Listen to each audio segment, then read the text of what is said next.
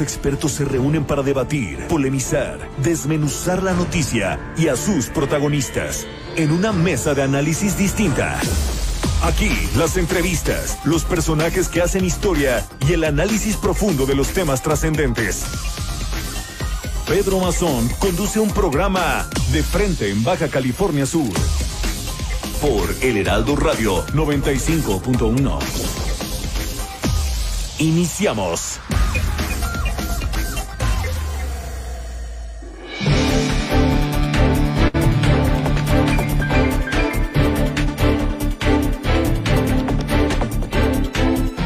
Amigos, ¿qué tal? ¿Cómo están? ¿Cómo les va? ¿Qué tal de frío? ¿Qué tal de pandemia? Hay que cuidarnos, esto va pero recio, hay que tener mucho cuidado donde andemos, donde toquemos, lo que agarremos, usar el cubrebocas, lavado de manos con jabón, utilicemos el gel en alcohol, alcohol en gel, por supuesto, y esa distancia que debemos mantener uno de otro, incluso en el hogar. Evitemos al máximo todo tipo de contagio porque ya Baja California Sur se regresa en los semáforos, vamos para atrás en vez de avanzar. Y esto perjudica a muchos y sobre todo a la economía sudcaliforniana. Ya les contaremos de ello y hoy pues Estamos aquí al aire a través del 95.1 de FM. Esto es de frente en Baja California Sur. Les habla y les saluda Pedro Mazón. En esta noche del 14, jueves 14, ya mi Beni, saludamos a Beni Tirado esta noche aquí a través de Heraldo Radio La Paz, 14 de enero de 2021. Así iniciamos, así que muy buenas noches. Son las 8 con 2 minutos. Ante el incremento del número de casos activos y hospitalizaciones por COVID-19, el Comité Estatal de Seguridad en Salud en Baja California Sur aprobó que a partir de mañana viernes 15 de enero en todos los municipios se eleven en los niveles de alerta sanitaria. Y es en este sentido justamente cuando los municipios de La Paz, Loreto y Comondú que estaban en nivel 4 regresan a nivel 5, mientras que los Cabos y Mulegé, que se ubicaban en nivel 3, retroceden también, pero a nivel 4. La Secretaría de Turismo ha entregado a la fecha 1.398 sellos de calidad punto limpio, hecho que se sostiene a Baja California Sur como líder nacional en este tipo de distintivos. Nuestro estado, Baja California Sur, se prepara para cumplir con medidas sanitarias de Estados Unidos de Norteamérica correspondiente a la toma de pruebas de antígeno COVID-19. En la construcción de nuevas aulas en la comunidad de El Dátil, en el municipio de Mulegé, El Dátil se ubica en Laguna de San Ignacio. La Secretaría de Educación Pública garantiza el servicio educativo en los niveles de preescolar, primaria y secundaria. Dentro de programas estatales, la CEPADA, la Secretaría eh, de Desarrollo Agropecuario, la Secretaría de Pesca, Agricultura, Desarrollo Agropecuario, entregó 800 mil, 800 mil semillas para el cultivo y producción de ostión japonés a productores del municipio de Comondú.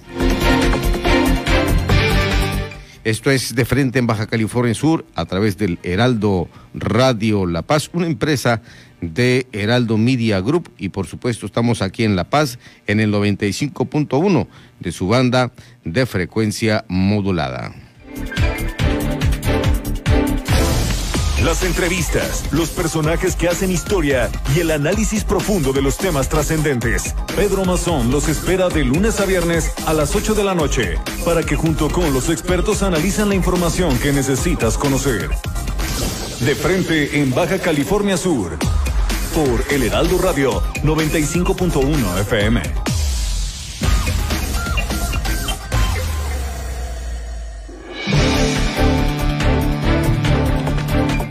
Ocho de la noche con cinco minutos en la capital sudcaliforniana.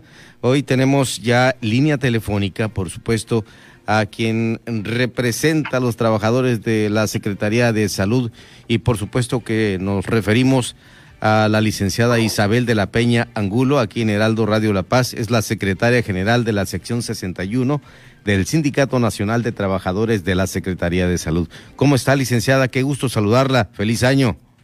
Feliz año, Pedro. Muy buenas noches. Con el gusto de saludarle y aprovechar la ocasión para desearle lo mejor a usted y estar en esta noche en su auditorio. Gracias. Desde ayer un día histórico para el país, por supuesto, para el mundo y, de nosotros queremos también conocer cómo se inició esa aplicación de la vacuna anti-COVID-19 entre sus representados. Estamos hablando de quienes están en primera línea en hospitales donde están atendiendo a pacientes infectados y que tienen ya la enfermedad del COVID-19. Así es, Pedro. Este, pues por una parte recibiendo la, la grata noticia y la esperanza de ver que nuestros trabajadores también tengan la oportunidad de ser vacunados. Lo esperábamos ya con ansiedad, ahora sí, con tiempo.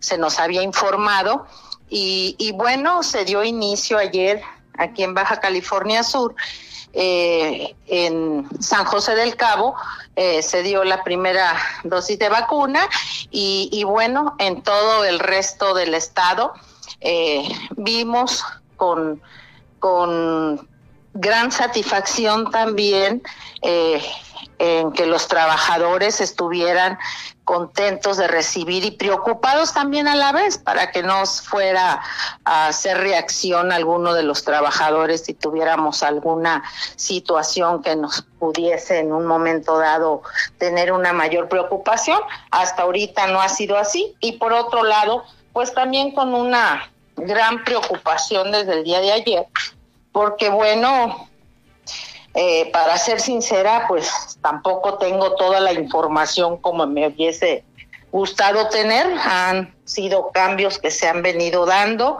Se ha generado también dentro del ambiente laboral, del ambiente de trabajadores, la preocupación que se vio el día de ayer, porque bueno, había comentarios este no muy gratos al no al no tener la información exacta del por qué no se había vacunado los trabajadores eh, del Hospital Juan María de Salvatierra. Y bueno, buscamos en sí la información porque para serte sincera ni, ni una servidora lo tenía. Y me comuniqué de inmediato con el eh, con el propio secretario de salud, con el propio director del hospital, y se me explicó de qué manera se iba a dar la, la vacuna y estaban por llegar prácticamente mil dosis de vacunas para el Hospital Juan María de Salvatierra. Bueno, pues fue una gran preocupación porque, bueno, estamos hablando que si se está tratando de, dentro del punto de vista eh, sindical y, personal, estamos hablando que, que se inicia con la primer línea, que es en los trabajadores que están directamente en el campo de batalla. Sin embargo, pues me informan que esto es una eh, línea que viene a nivel de nivel federal, la cual pues entendemos que se tiene que respetar. Y bueno, hoy se nos dio una información más amplia este, en el Hospital Salvatierra, a mi equipo de trabajo del área jurídica, y estamos esperando tener una reunión con el secretario de salud, con el doctor George, eh, Víctor George, para que eh, se nos diga exactamente eh, cuál va a ser el procedimiento para darle continuidad a esta vacuna tan esperada en el estado. ¿Sería el Hospital Salvatierra el único centro de trabajo eh, que estaría pendiente de vacunarse?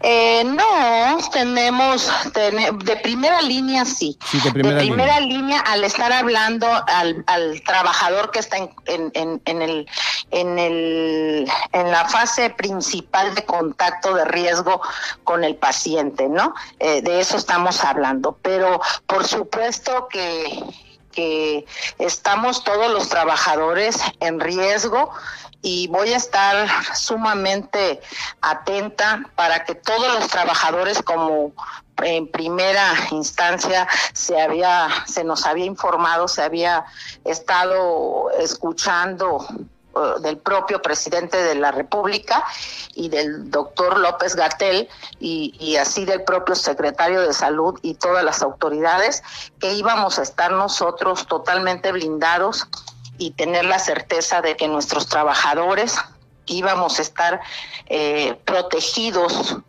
eh, porque pues somos los que son nuestros trabajadores y yo me cuento porque estoy en el rango también de riesgo, porque estamos en todos los centros de trabajo, porque diariamente vemos trabajadores del propio COVID, estamos nosotros atendiendo a los trabajadores con, con las medidas necesarias, obviamente, pero pues estamos todos en contingencia, ¿no?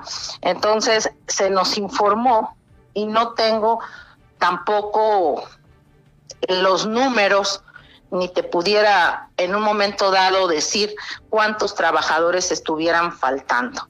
Pero hay un listado importante de trabajadores, ojalá que se dé el cumplimiento como lo está haciendo el seguro y como lo está haciendo el ISTE.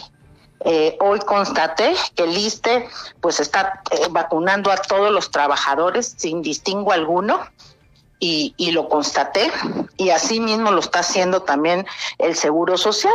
Aquí intervienen y tengo entendido pues ya las Fuerzas Armadas, la parte del militar, etcétera, pero nosotros somos el, el, eje central también, la parte rectora eh, de la Secretaría de Salud, eh, de los sectores de salud.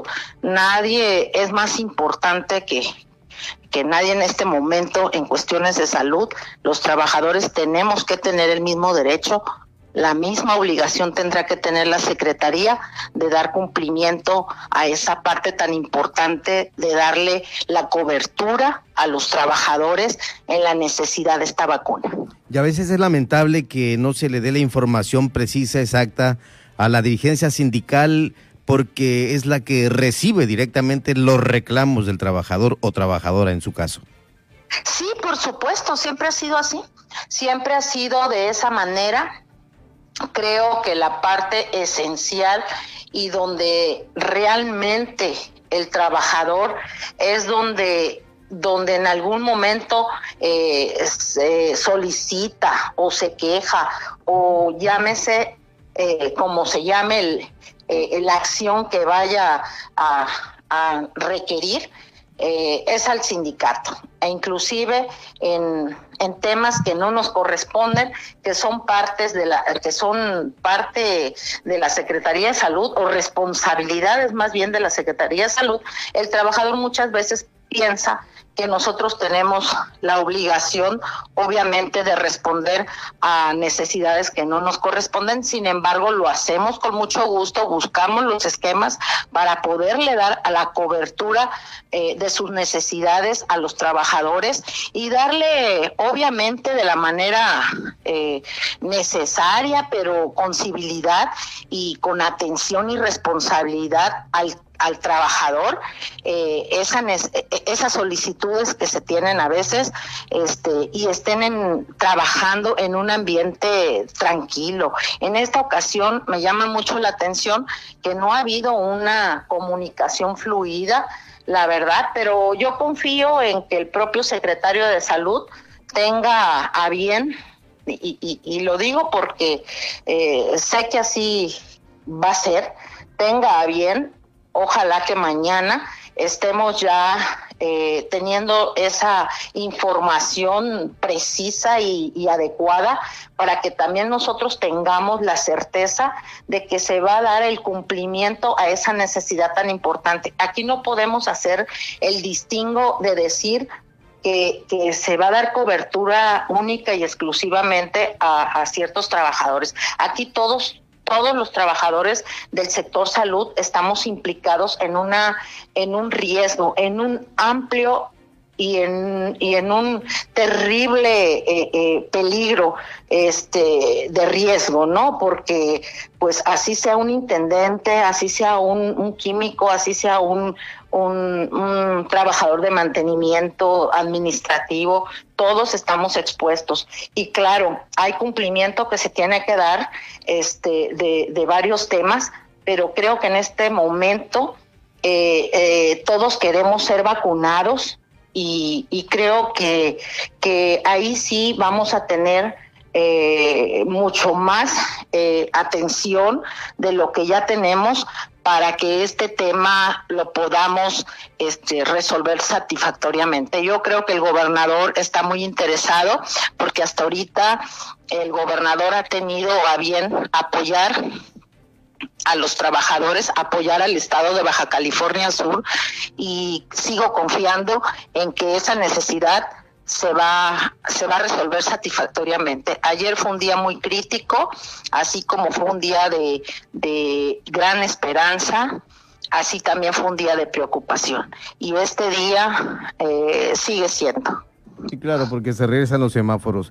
Y yo quisiera decirle también que esto es eh, delicado si es que la información se le están proporcionando uh, o no. Puede ser que no se le esté dando porque interviene el gobierno federal con Fuerzas Armadas y demás. Y esto a lo mejor no lo tiene el doctor Víctor Jox como secretario de salud. Sí, el secretario de salud ha estado atento, inclusive a mí me consta y he estado en, alguna reunión donde él ha recibido la información y, y, y él ha proporcionado.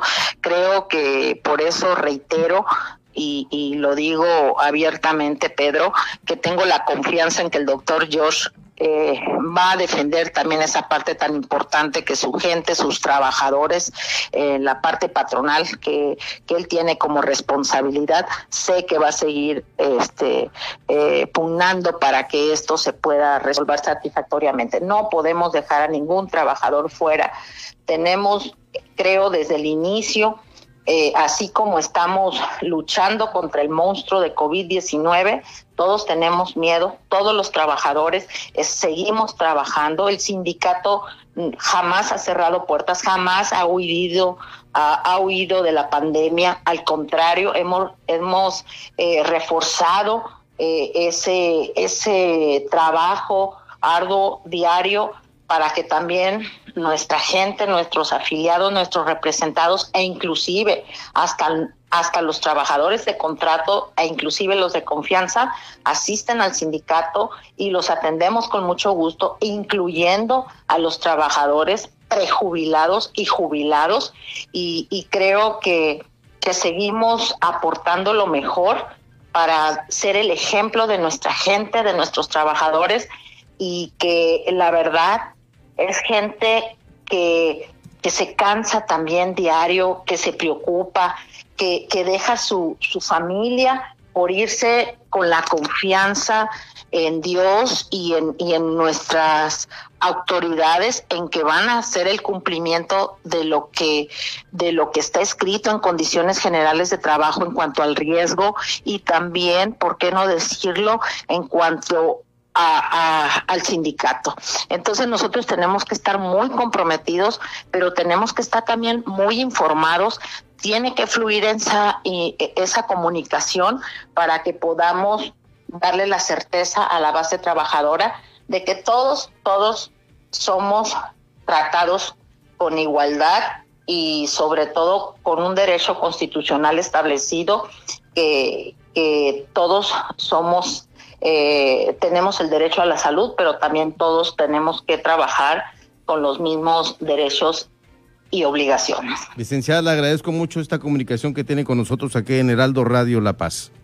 No, al contrario, es un grupo, es un gran gusto y hay que cuidarse mucho. Estamos a punto de estar en semáforo rojo y, y, creo que todos tenemos la obligación de aportarle como ciudadanos para que nosotros los trabajadores podamos también aportar lo mejor de nosotros. Pedro, muchísimas gracias y, y bueno, eh, gracias por, por tomar en consideración, como siempre, eh, la comunicación. Buenas noches. Gracias a usted, buenas noches y continuamos. Que esté bien. Gracias. Sí, Muchas gracias. Hasta pronto. Gracias. Es la licenciada Isabel de la Peña Angulo, es la secretaria general de la sección 61 del Sindicato Nacional de Trabajadores de la Secretaría de Salud aquí en Heraldo Radio La Paz. Y vamos a continuar eh, con esta información que tenemos acerca de las vacunas que está llegando primeramente para que son, para aquellos que son eh, los trabajadores, nuestros héroes de primera línea aquí en, en, Baja California Sur, en todos los centros del sector salud. Así estamos precisamente eh, llegando con esta información para todos aquellos que están muy al pendiente. Gracias, son las 8 de la noche con 20 minutos. Mesa de análisis de frente en Baja California Sur, con Pedro Mazón. Por El Heraldo Radio La Paz, 95.1 FM. Continuamos.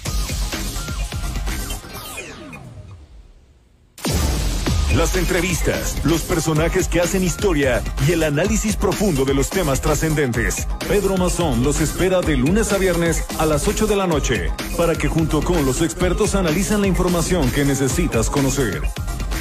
De frente en Baja California Sur. Por El Heraldo Radio 95.1 FM.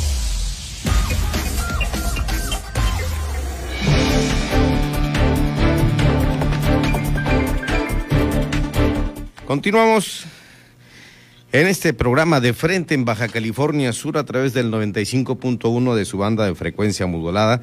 Es eh, Heraldo Radio La Paz y por supuesto de lo de la Secretaría de Salud nos brincamos a lo que es el Instituto Mexicano del Seguro Social y vamos a saludar esta noche al médico Juan Felipe Rivera Cota, que es secretario general del Sindicato Nacional de Trabajadores del Seguro Social, sección trigésimo primera, la 31. ¿Cómo está, doctor? Muy buenas noches. Buenas noches, Pedro. Es un placer saludarte y un saludo para toda la audiencia. Gracias, doctor. Eh, bueno, ya se recibió eh, la vacuna, ya se tiene aquí en Baja California Sur, sobre todo para trabajadores de primera línea, quienes son nuestros héroes, quienes están al frente atendiendo a pacientes con eh, el virus que está afectando a todo el mundo. Y, bueno, preguntarle cómo se encuentra la base trabajadora respecto a la llegada de la vacuna. Claro que sí, Pedro. Hemos estado en comunicación con, toda nuestra representación sindical en el Estado para estar al tanto de la aplicación y distribución de la misma. Me comentan que hay una gran disposición para recibirla. Ellos, eh, lo que he escuchado de tanto de la representación como de algunos trabajadores que ya se han aplicado esta vacuna, pues se encuentran contentos, se encuentran ya más seguros, protegidos y muy agradecidos por la inmunización que estamos recibiendo en este momento.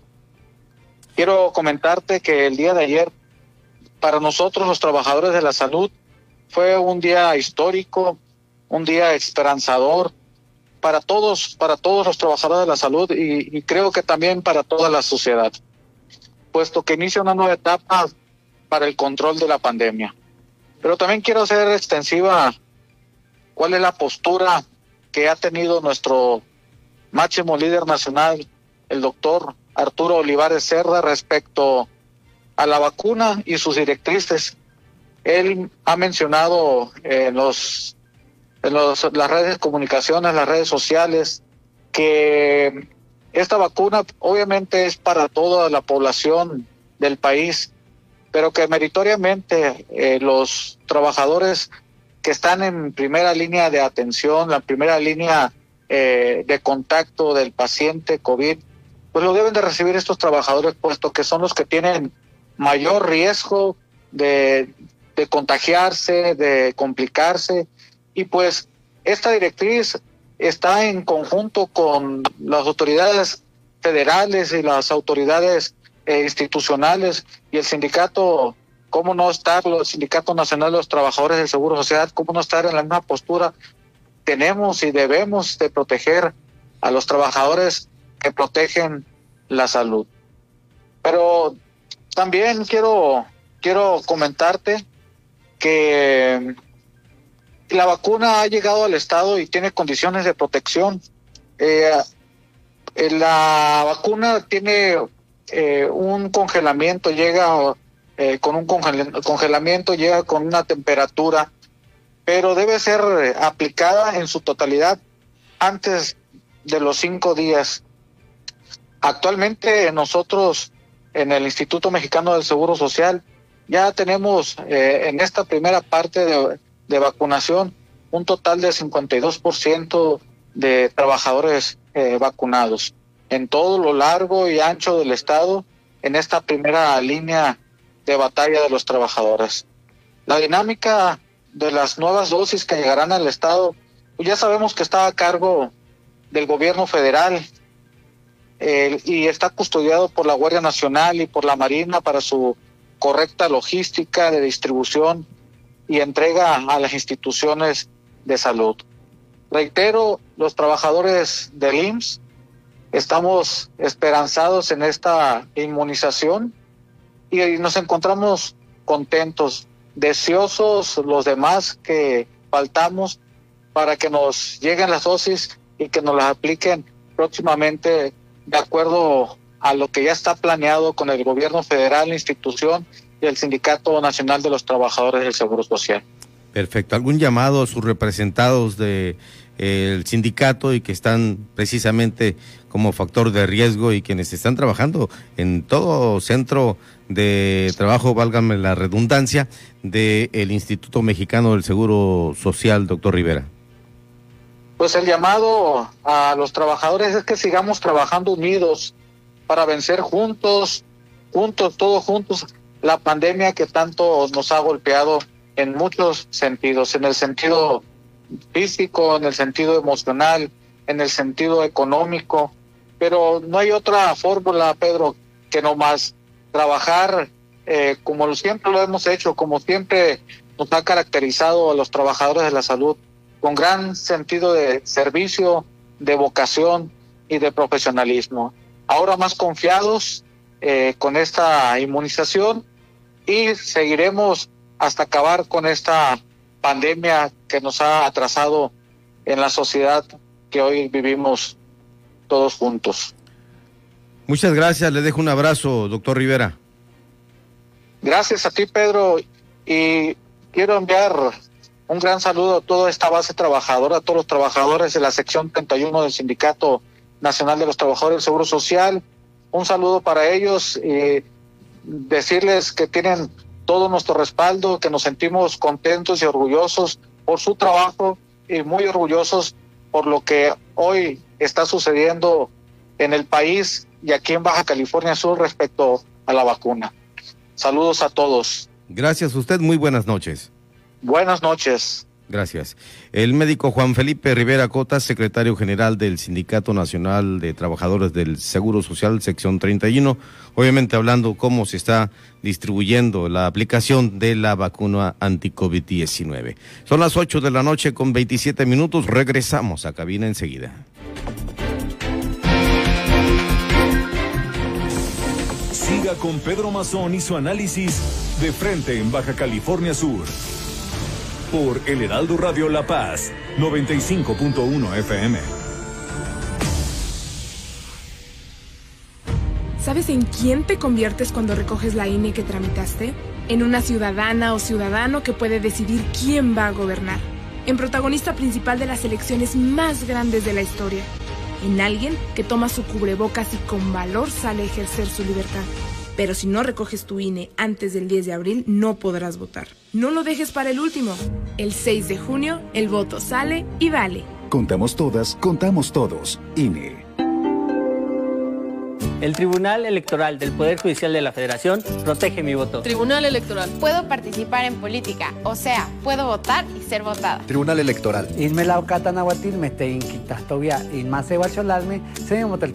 Tribunal Electoral. Protege los derechos políticos de las mujeres y evita la violencia política. Tribunal Electoral. Protege los derechos políticos LGTBIQ. Tribunal Electoral.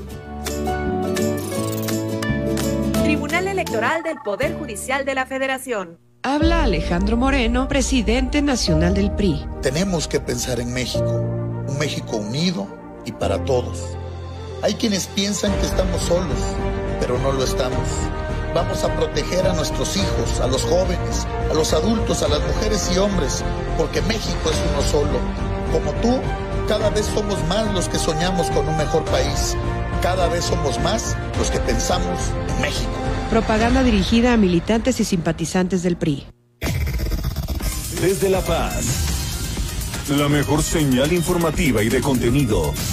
El Heraldo Radio XHB CPZ FM en el 95.1 de FM.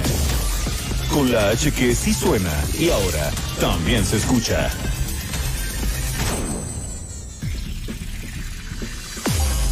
En el 95.1 de FM, Heraldo Noticias La Paz. La información más relevante generada al momento. Germán Medrano te espera con lo más actual de La Paz, Baja California Sur, México y el mundo. De lunes a viernes a las 2 de la tarde. Heraldo Noticias La Paz.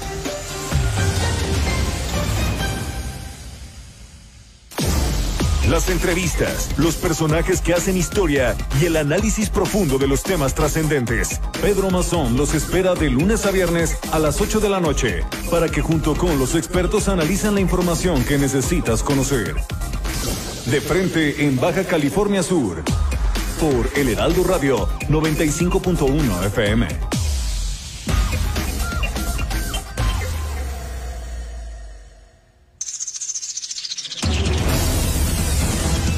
Las noticias con Javier Alatorre por El Heraldo Radio, una alianza de Heraldo Media Group, Grupo Audiorama Comunicaciones.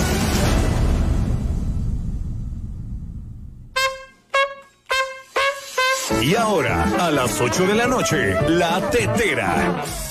Qué barbaridad con Enrique Guzmán. Este pleito, esto nunca va a terminar. Pues él dijo que sí, de alguna manera quería ya por fin un acercamiento con su nieta, con Frida Sofía. Y pues a ver qué pasa con esto, ¿no? A ver si de alguna manera, pues esta relación entre nieta y abuelo. A, mí, pues, a mí sí me gustaría verlos cantar juntos. Sí, a ver qué muy tal. ¿A quiénes? A A Frida Frida Sofía y Enrique Guzmán. Y Alejandra Guzmán también estaría bueno. en trío. Tú ya quieres También. trío.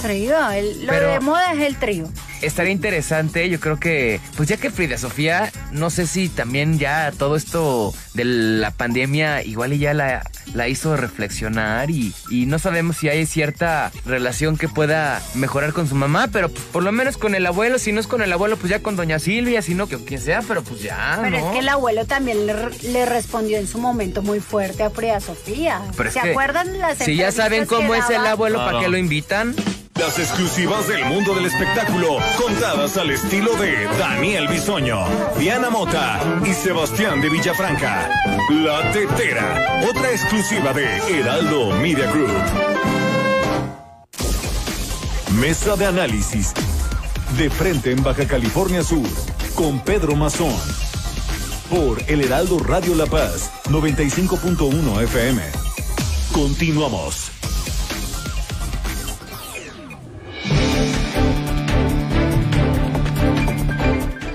Bueno, no contactamos a la dirigencia del sindicato del ISTE, pero sí a quien representa el Sindicato Independiente de Trabajadores del ISTE. Ellos son de confianza aquí en Baja California Sur y es el químico José Luis Rodríguez Chávez. ¿Qué tal, José Luis? ¿Cómo le va? Buenas noches, Pedro. Bien, bien por aquí, a tus órdenes. Gusto un, gusto, un gusto estar contigo en esta entrevista y adelante. Qué amable. Pues nada más saber cómo se está tratando en el ISTE. Hace un momento dijo la titular del sindicato de trabajadores de la Secretaría de Salud, la licenciada Isabel de la Peña Angulo, que en el ISTE prácticamente a la gran parte de los trabajadores eh, de la salud están aplicando la vacuna anti-COVID. Efectivamente, Pedro, comentarte que eh, el día de ayer empezaron las vacunaciones de forma masiva al personal de la primera línea eh, de COVID aquí en el Hospital General. Un promedio de 200 trabajadores ya fueron totalmente vacunados. También informarte que aquí en el estado se recibieron un promedio de 158 viales aquí para la ciudad de La Paz. eh, para de este Ciudad Constitución 235, para San José 220, Santa Rosalía 175, lo que quiere decir que va a haber un- va a ser más o menos un promedio de 1420 dosis, 1420 trabajadores de la salud, pero lógicamente empezamos con con la primera línea de COVID que está en el Hospital General y que ya para el día de hoy en su totalidad ya fueron vacunados. Sin ninguna alteración, ningún problema, José Luis. Hasta ahorita no hemos tenido reporte de que haya habido algún problema, de alguna complicación, de alguna reacción secundaria. Todo hasta ahorita ha estado bien. También informarte que el día de hoy y el transcurso del día de mañana se estará vacunando el personal de la segunda línea. Mira, cuando yo te decía 1.420 dosis, un promedio de 1.420 trabajadores, te estaba indicando que casi la totalidad del personal de salud del, del ISTE va a ser vacunado. En la actualidad tenemos un padrón más o menos, no tengo el dato exacto, pero van a ser como 1.600 trabajadores. Entonces, casi, casi va a estar la totalidad para el día de mañana ya este vacunados. Pues esto es muy buena noticia lo que nos está- estás compartiendo, José Luis Rodríguez Chávez.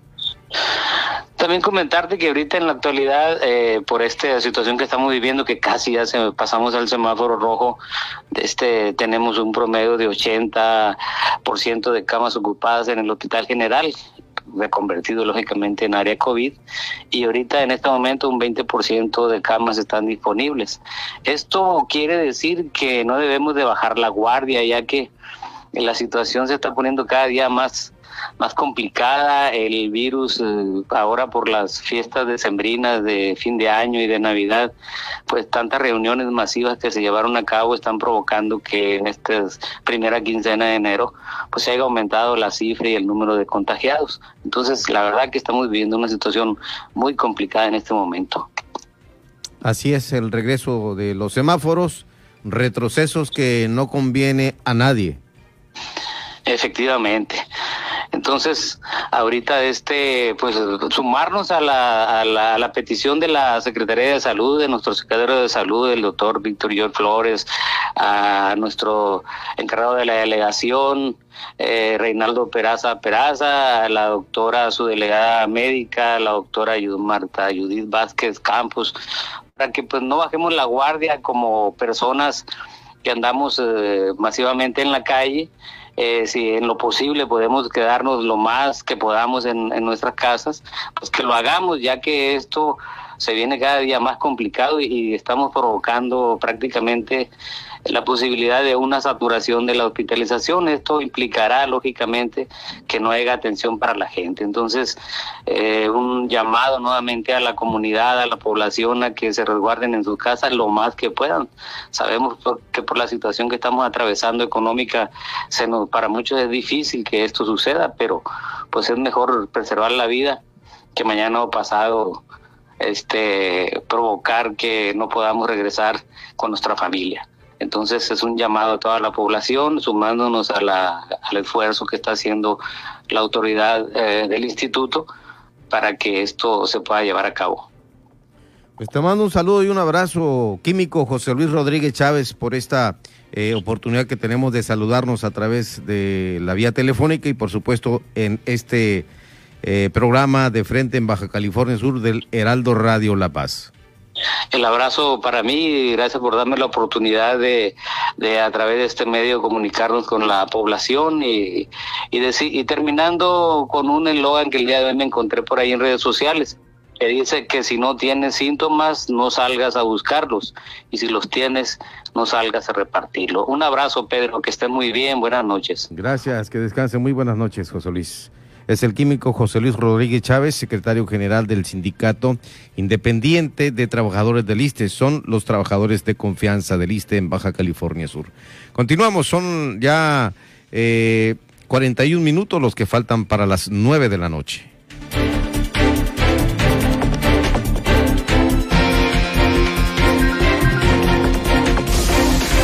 Mesa de análisis. De frente en Baja California Sur. Con Pedro Mazón. Por El Heraldo Radio La Paz. 95.1 FM. Continuamos. las entrevistas, los personajes que hacen historia y el análisis profundo de los temas trascendentes. Pedro Mazón los espera de lunes a viernes a las 8 de la noche para que junto con los expertos analizan la información que necesitas conocer. De frente en Baja California Sur por El Heraldo Radio 95.1 FM.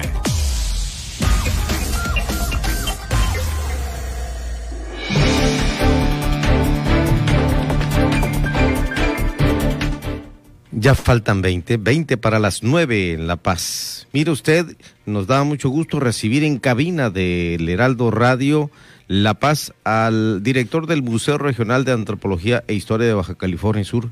Él es Jesús Alejandro Zúñiga de la Toba. ¿Cómo te va, Alejandro? Muy bien, bien, bien. Eh, buenas noches. Con toda esta situación, pero de pie, ¿no? Qué gusto saludarte. La verdad que sí. La verdad que sí, cómo quedó al inicio de esta pandemia el museo regional, las agendas quedaron aplazadas prácticamente y, y dime en qué situación están en estos momentos.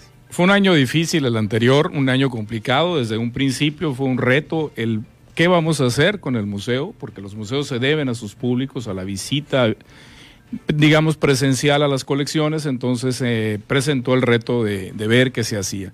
Y a partir de ahí se empezaron a generar diversas estrategias. Primero de conservación del espacio, de, de, conservación y restauración de las colecciones, que éstas no quedaran desprovistas de esa protección.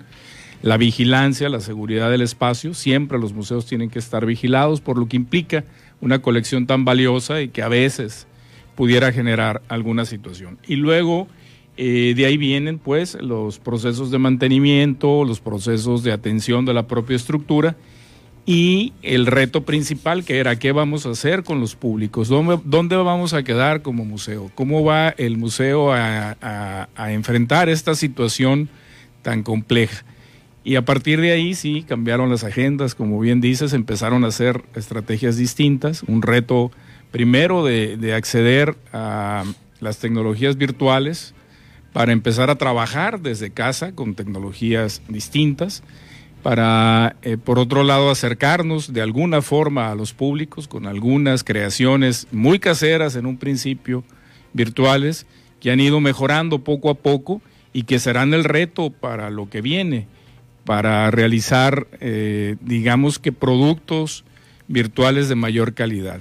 Los museos se van a enfrentar a nivel mundial al reto, por un lado, de la globalización, y por otro lado de la localización, es decir, lo global y lo local, que parece ser o pareciera un sinsentido, pero en realidad eh, tiene mucha lógica. Por un lado, poder sí comunicarte con los públicos con estas nuevas formas eh, online y demás. Y para esto hay que pues empezar a tener distintos recursos, distintas formas y distintos entrenamientos para que tus productos virtuales sean de una calidad mayor y no los que se hacían antes o los que se vienen haciendo aún. El reto sería eh, crear presentaciones virtuales de mayor impacto y con una presentación de mucho más profesional. Eso es en lo global, es decir, abrir el campo hacia el exterior y en lo local empezar a trabajar con lo que tienes, con lo que tienes dentro, es decir, asegurar tus colecciones, mejorarlas, empezar a ver qué te ofrece, qué áreas de oportunidad te ofrece cada colección. En realidad los museos eh, carecen de recursos, pero tienen muchísimas temáticas que contar, tienen muchas narrativas que, que compartir y entonces ahí es donde empezamos con una retroalimentación, con un análisis interno para empezar a ver de dónde podemos sacar el recurso interno para empezar a generar digamos que productos locales que atiendan sí al, público inmediato, pero que por otro lado puedan asegurar una de, las, de los propósitos principales de los museos, que es detener la historia, digamos, detener el tiempo, como asegurando que las colecciones, que los materiales que se guardan ahí queden para la posteridad. Y eso es trabajando internamente Creo que ese va a ser el reto principal, ver cómo le hacemos para que los museos puedan mantener su esencia principal, que es esta, la de poder eh, asegurar los, las colecciones y los contenidos para el futuro. Es una oportunidad, de, considero yo, de eh, también hacer un archivo de eh, una videoteca, no sé, de- de- del trabajo que se va a hacer del reportaje de cada colección, de cada pieza, etcétera, que le va a representar al, al, museo pues otro baluarte que va a tener, un- una oportunidad de tener ahí la, la, la intención de poder transmitirlo, ya sea en redes sociales, en televisoras y demás, esto que, que se está ofreciendo, pero que de momento por la pandemia no podemos acudir a un sitio como esto de los museos, aunque lo desinfecten, yo creo que los protocolos no lo permiten, eh, Alejandro, no sé. Sí, eh, estando en semáforo naranja, se cierran los museos a nivel nacional, es la disposición de la Secretaría de Salud. Y sí, tienes mucha razón, creo que esto va a permitir empezar a hacer bancos, eh, digamos, mm, sociales, bancos virtuales, donde los museos van a tener un producto y un, eh, una presencia permanente y eso va a ir quedando también para, para, para la consulta, para que, eh, digamos, queden resguardados esos materiales, esas colecciones, esas visitas virtuales. eh, las formas en que los museos trabajan es muy simpático, es muy agradable, es, es- es muy atractivo y eso pudiera ser otro de los, de los, de los productos que a veces lo- los museos no hemos hecho. Es decir, cómo trabajamos colecciones, cómo hacemos la restauración, cómo se hacen las museografías, cómo se hacen las curadurías, de qué manera se presentan las colecciones. Ese tipo de materiales se pueden trabajar para que queden como archivos vivos de lo que los museos realizan. ¿Cuál es el procedimiento para recibir una pieza, una donación, un tipo de, eh, no sé, colección, vaya, que quisieran donar al museo? Eh, ¿Pasa por el INA, el Instituto Nacional de Antropología e Historia, o, o ya directamente con ustedes? Sí, el Museo Regional depende normativamente del Instituto Nacional de Antropología e Historia. La persona se acerca, presenta la colección o el material que quiere donar, se revisa, se checa si es un material que valga la pena que esté en un museo, no se puede recibir todo porque el banco de colecciones no alcanzaría y a partir de ahí eh, se define qué tipo de colección es, arqueológica, antropológica, paleontológica. Se hace un proceso de recepción en el que se hace una restauración preventiva y se le extiende a la persona un certificado de entrega, es decir, eh, de donante eh, activo del museo y se le garantiza que, esa, que ese material permanecerá en el museo pues el resto del tiempo que así esté administrada la cultura en el país. Y entonces ese, ese documento le garantiza que entra a un banco nacional donde está registrada esa pieza, no se puede perder, no, la, no se la puede llevar un director, ¿no? Que en, en- en algunas áreas que no sean de museo llega a pasar donaciones que después ya no están en los espacios públicos, sobre todo en espacios administrativos políticos, y en este caso no, el museo garantiza a través de ese documento que la pieza permanecerá ahí resguardada y protegida de ley. Eso es una garantía. Es una garantía. Exacto, muy bien. Porque pudiéramos encontrar en algunas casas, familias de, bueno, de nuestros ancestros, quizá, eh, algún eh, recuerdo de un galeón, etcétera, un ancla, eh, no sé, hasta, hasta podemos encontrar hasta las llamadas bombas que utilizaban antes. Refiriéndome a eso u otras cosas, por ejemplo, me decía la anterior delegada de LINA, el Instituto Nacional de Antropología e Historia aquí en Baja California Sur, que en la Pacífico Norte hay una gran, es una gran zona de vestigios, de, eh, de piezas arqueológicas eh, y que pues poco está haciendo eh, tratado por las autoridades allá. Sí, fíjate que la Pacífico Norte, por, en, el, en el área de mar, tiene una interesante eh, presencia y evidencia de pecios y de galeones, como tú dices, de barcos, hay muchísimos, todo el Pacífico cercano a la península. Esa es una, un material muy importante que pudiera rescatarse a través de arqueolo- arqueología subacuática. Ese es, una, ese es un material ah, que está ahí. Y luego tiene, sí, toda la región del desierto del Vizcaíno, la reserva de la biosfera, que está eh, pues cargada de, de muchísima evidencia arqueológica de los eh, grupos indígenas que habitaron ahí, que estaban en contacto directo con las pinturas rupestres en algún momento y que... ¿Viene, siendo Cochimí? Sí, digamos que es Cochimí desde el punto de vista histórico, desde el punto de vista arqueológico, son diversas eh, regiones culturales que tuvieron presencia en esos sitios y que dejaron mucha evidencia y que sí ha, sido complejo poder trabajar las zonas, son zonas muy extensas, muy difíciles de trabajar, es un, dese- un desierto, tú lo conoces con, con mucha complejidad, entonces eh, pues está por venir ese tipo de trabajo de rescate arqueológico de esa zona. Digamos que ha habido zonas de Baja California Sur que han sido más trabajadas por los arqueólogos, los antropólogos, y otras representan mayor reto. Este es uno de ellos. Por otro lado, con lo que decía, sí, en cada casa hay un recuerdo, hay un material y a veces cosas muy valiosas. Fíjate que hemos recibido materiales en el Museo Regional de Donación que son fundamentales para la explicación de los contenidos de, la, propia, de la propia museografía. Un caso que tenemos es un profesor de Ciudad Constitución, eh, José Luis García, que donó una punta Clovis que él encontró en Llanos de Iray. Y es una punta completa de sílex, blanca, hermosísima, y que nos e- pone en evidencia una antigüedad de presencia humana en Baja California Sur de 12 mil años, por ejemplo. Este, este ejemplo te lo doy. Y esta punta era usada, es una punta con la base acanalada para cazar mamut por estas culturas de las que hablamos. Entonces, así de importante es que alguien pueda donar un material, una pieza que puede estar en su casa guardada como, pues sí, un recuerdo, como un orgullo personal, pero que al llevarlo al Museo Regional lo socializa, lo comparte y lo abre a una comunidad. Perfecto. Y, y hablando de, de vestigios y pinturas rupestres, ¿cómo?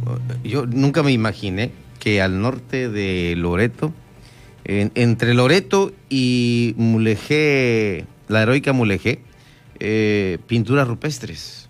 Sí, de hecho en toda la península hay pinturas, las más, eh, digamos, monumentales y más impresionantes están en Sierra de San Francisco y de Guadalupe y más al norte.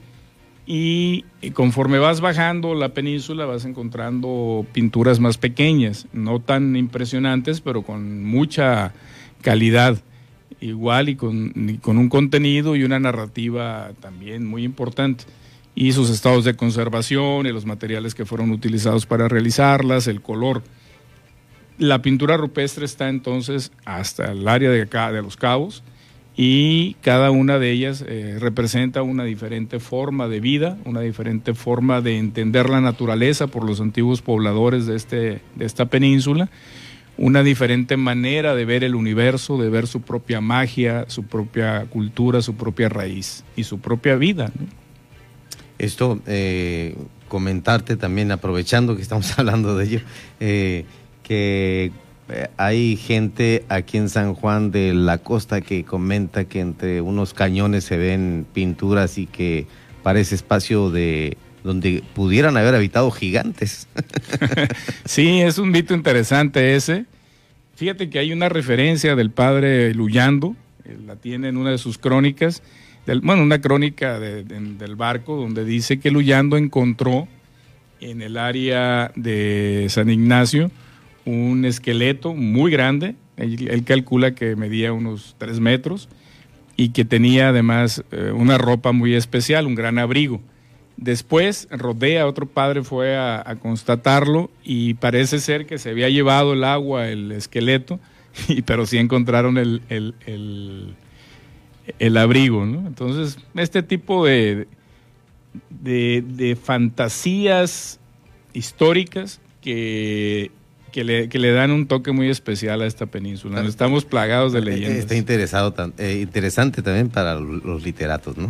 Sí, mucho, sí. Más, Bien. más apegado a la literatura. Me pasan el dato, es aquí en Bahía de San Basilio, donde te decía que ahí hay pinturas rupestres muy interesantes. Lo que puede hacer la persona es eh, reportarla al Instituto Nacional de Antropología e Historia con el jefe de seguridad, el doctor Luis Trasviña, y ahí pueden hacer el, el- reporte y seguramente en poco tiempo irán arqueólogos a, a checar el sitio. Perfecto. Yo te agradezco mucho que estés con nosotros aquí, Alejandro Zúñiga. Tu nombre completo es Jesús Alejandro Zúñiga de la Toba. Larguísimo, man. Como director del Museo Regional de Antropología e Historia de Baja California Sur, ojalá que próximamente podamos tener oportunidad de seguir dialogando contigo y por supuesto de informar a la sociedad lo que se va a hacer eh, con el museo a través de, de, no sé, lo virtual que ya está prácticamente de moda. La pandemia nos metió obligadamente a trabajar eh, en línea y pues obviamente eh, esperaremos los trabajos que realicen ustedes eh, y que si es posible que los medios de comunicación inter- intervengamos, pues va a ser también de suma importancia para que la sociedad conozca de sus museos. Pues muy rápido te digo que estando semáforo amarillo, el museo abre sus puertas. Ya lo hizo en los meses pasados, tuvimos dos meses de apertura intermedia en la pandemia. En cuanto el semáforo cambia a amarillo, el museo abre sus puertas. Estamos preparados para atender de inmediato a los visitantes y además preparando colecciones, eh, preparando incluso materiales. Estamos haciendo ahorita una, un trabajo de, de, de video, videoproducción en la Sierra de San Francisco, creo que lo vamos a terminar para marzo y será una de las presentaciones del museo. Faltan cuatro minutos para las nueve. Muchas gracias, estimado Alejandro Zúñiga. De nada, al contrario. Buenas noches. Gracias por invitarme. Continuamos aquí en la H, que sí suena, que no es muda.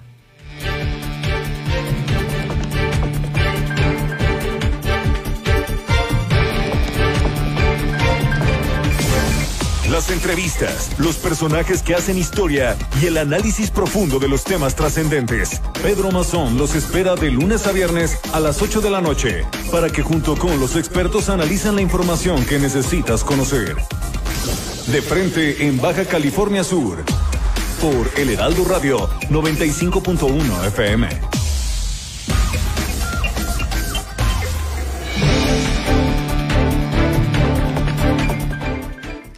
Bueno, regresamos aquí a cabina con más. Quiero decirle que ante el incremento del número de casos activos y hospitalizaciones por COVID-19, el Comité Estatal de Seguridad en Salud en Baja California Sur aprobó que a partir de mañana 15 de enero, mañana viernes 15 de enero, en todos los municipios se van a elevar los niveles de alerta sanitaria. En este sentido, La Paz, Loreto y Comondú, que estaban en nivel 4, regresan a nivel 5, mientras que Los Cabos y Mulegé, que se ubicaban en un nivel 3, retroceden a nivel 4. Durante la sesión del comité, misma que encabezó el gobernador del estado Carlos Mendoza Davis, acompañado de autoridades en el sector, Fuerzas Armadas y representantes de los municipios, se analizó el comportamiento de los nuevos casos activos y personas hospitalizadas presentados durante los últimos días, que representan una considerable alza en comparación con los meses finales de 2020. El Ejecutivo Estatal comentó que aun cuando la medida impactará en diversos sectores y actividades económicas, las restricciones permitirán mitigar la propagación del virus en la geografía sudcaliforniana. Sostuvo que durante una semana, dentro de una semana, perdón, se revisará nuevamente la situación. En una semana. Esto dice el gobernador y va a ver si la próxima semana lo que sucedió en la primera semana del año, de ver venir un tema un poco más tranquilo, de sosiego entre la gente, tenemos que ver también si no un decremento, al menos una, al menos una estabilización o disminuir un poco la curva de esta pandemia. Mendoza Davis exhortó a la población mantener medidas preventivas como el uso de cubrebocas, lavado de mano, pero ante todo concientizar sobre el tema en cuidar la sana distancia y evitar aglomeraciones en lugares públicos y en reuniones familiares. Recordó que en el caso del nivel 5 el aforo máximo es de 30% y en nivel 4 del 40%. Las actividades que están permitidas en cada uno de los niveles, son del sistema de alerta sanitaria. Se, pueden consultar obviamente en la página coronavirus.bcs.gov.mx, diagonal niveles, guion intermedio, semáforo diagonal. Así están las cosas, retroceden municipios de Baja California Sur en sistema de alerta sanitaria por COVID-19 y tras este análisis, un considerable aumento en el número de casos de COVID-19 en Baja California Sur, el Comité Estatal de Seguridad en Salud determinó que los cinco municipios, así, así como lo escucha, son los cinco municipios retroceden en el semáforo de alerta sanitaria. Y el gobernador hace este llamado eh, directamente a la población de Arce a hacer conciencia. Nos vamos, mi Beni. Gracias a todos por su atención. Muy buenas noches. Que estén bien. Cuídense, cuídense los demás. Soy su amigo Pedro Mazón, el de Bahía Tortugas. Muy buenas noches. Que descansen. La polémica por hoy ha terminado. Pedro Mazón los espera de lunes a viernes a las 8 de la noche para que junto con los expertos analicen la noticia y a sus protagonistas. Esto fue De Frente en Baja California Sur. Otra exclusiva de El Heraldo Radio.